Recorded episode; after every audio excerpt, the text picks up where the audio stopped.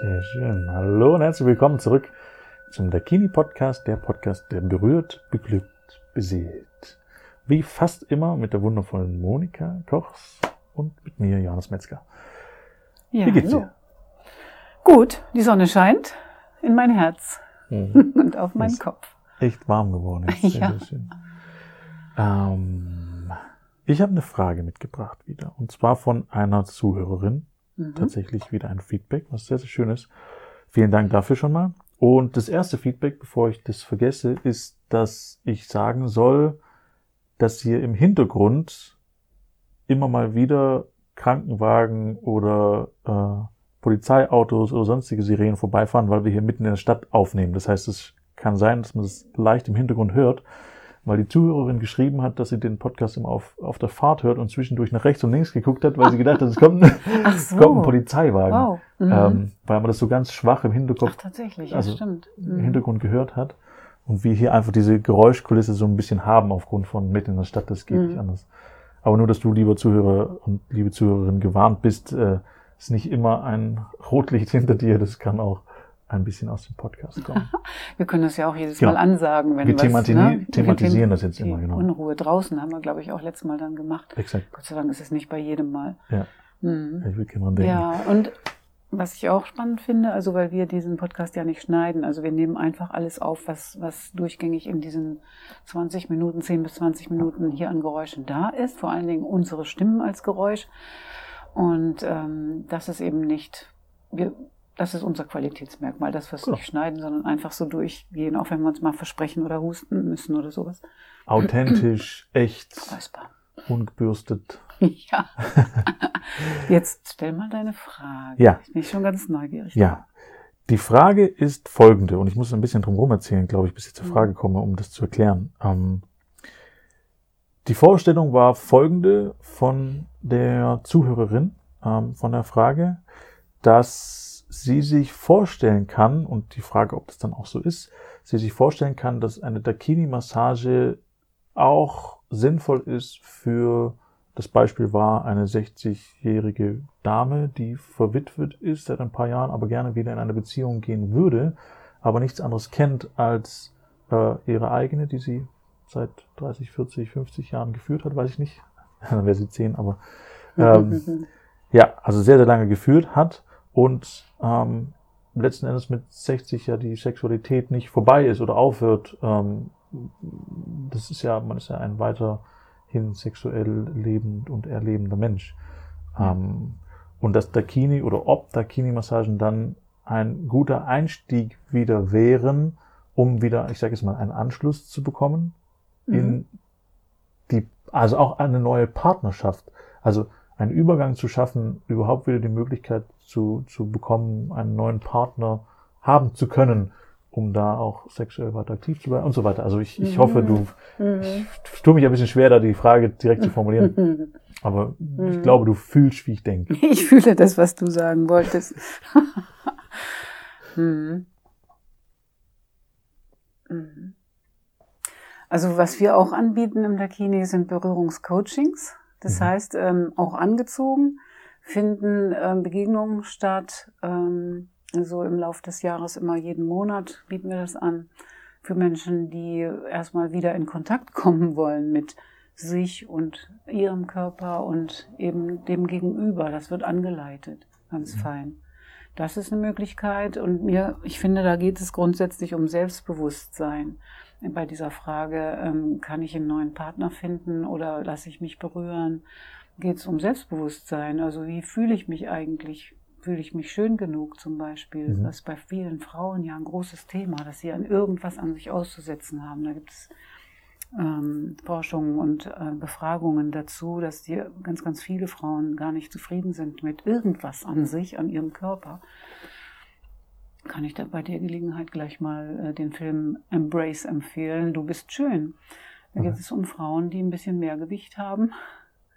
Nicht so viel, aber doch. Und dass sie, ähm, dass sie damit gut sein können, wenn sie das in einer guten Weise annehmen können, dass es eben gut ist, so zu sein, Mhm. wie ich jetzt gerade bin. Also es ist eine Frage des Selbstbewusstseins, ähm, ob man es überhaupt wagt, sich von jemand anschauen oder auch berühren zu lassen.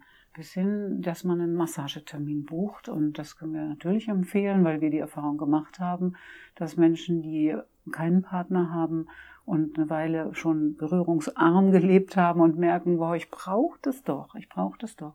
Kürzlich sagte ein Massagegast zu mir, das ist für ihn so wie, als wenn ein Strom fließt, wofür man einen zweiten braucht ein Strom fließt, die Berührung mit jemandem. Also, dass man sich nicht immer nur selbst umarmen kann oder sich beweihräuchern. Ich bin klasse, auch wenn ich keinen Partner habe, sondern dass es tatsächlich darum geht, die Berührung zu erleben.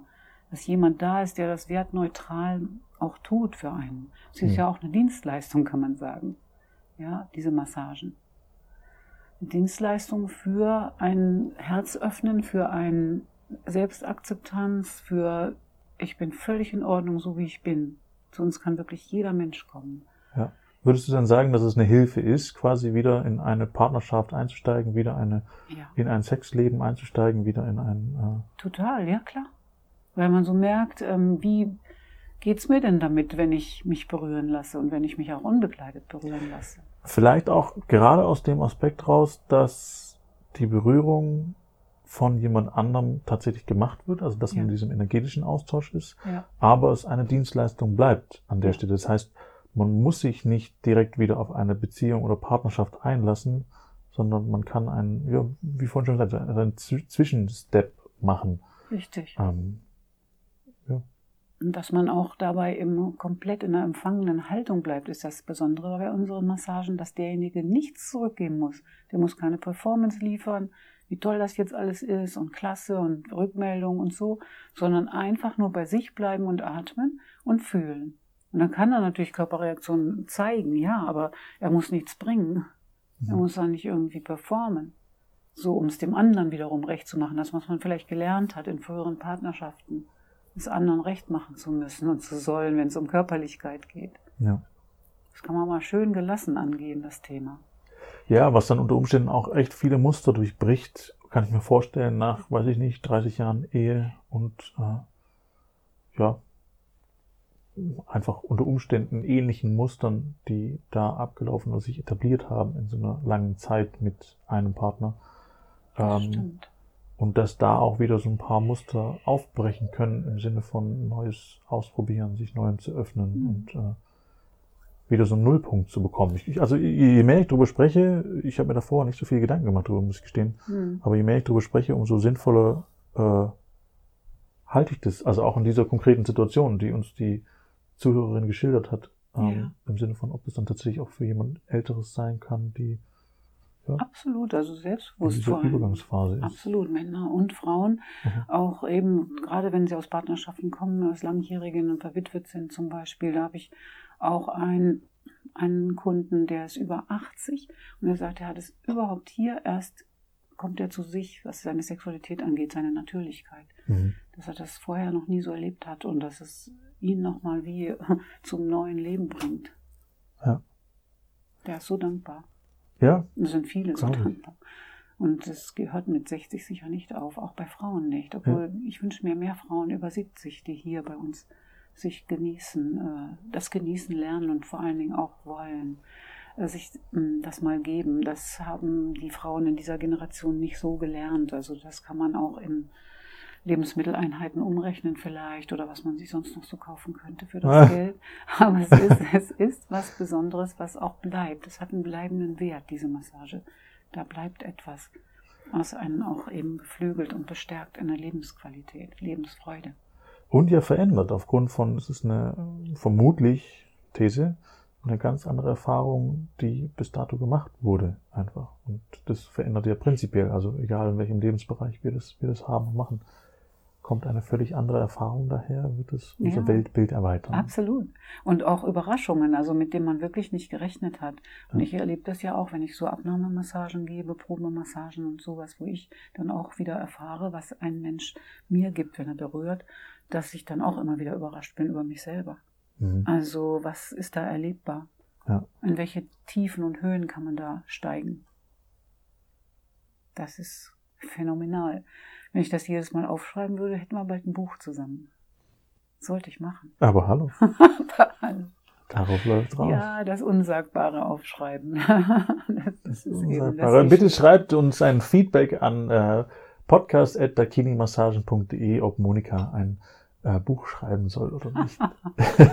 Würdet ihr es lesen? Sie Ja. braucht ein bisschen Unterstützung und Support und Feedback. Genau. Mm.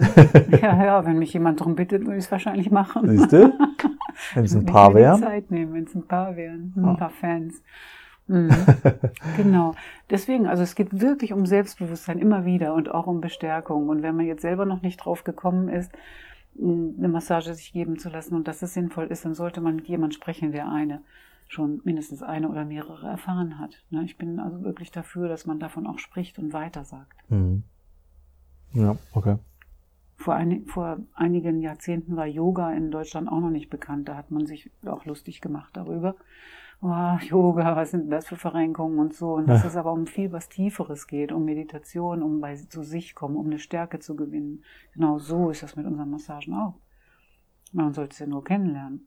Mhm. Dakini Tantra Massagen, Ganzkörpermassagen. Wo wir wieder beim Ausprobieren sind. Ja, Hat meine Mutter auch immer schon gesagt, wenn das auf den Teller kam, du musst es zumindest probieren, Ja. damit du weißt. Und auch ich werde es eines Tages probieren, haben wir auch schon einen Podcast drüber gemacht. eines Tages. Ähm, eines Tages wird es soweit sein. Zum Abschluss dieser Serie genau, oder wie? Genau. Na, man Ja. weiß es nicht. Vielleicht kommt ja eine ganz neue Serie auf, weil du dann wieder neue Fragen hast Richtig. dazu. Gut möglich. Mhm.